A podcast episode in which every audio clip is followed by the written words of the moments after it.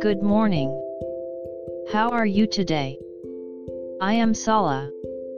Let's start today's Bible. Today's Bible verse is Exodus 4:10. I'll read. Then Moses said to the Lord, O my Lord, I am not eloquent, neither before nor since you have spoken to your servant, but I am slow of speech and slow of tongue. Amen. God's choice goes beyond human understanding.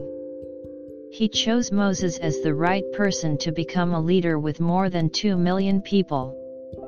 But he was naive and not eloquent. He was not good at persuading others in words. But he fulfilled God's mission. He also informed people that it was the power of God, not his own. May we trust in the Lord today as well.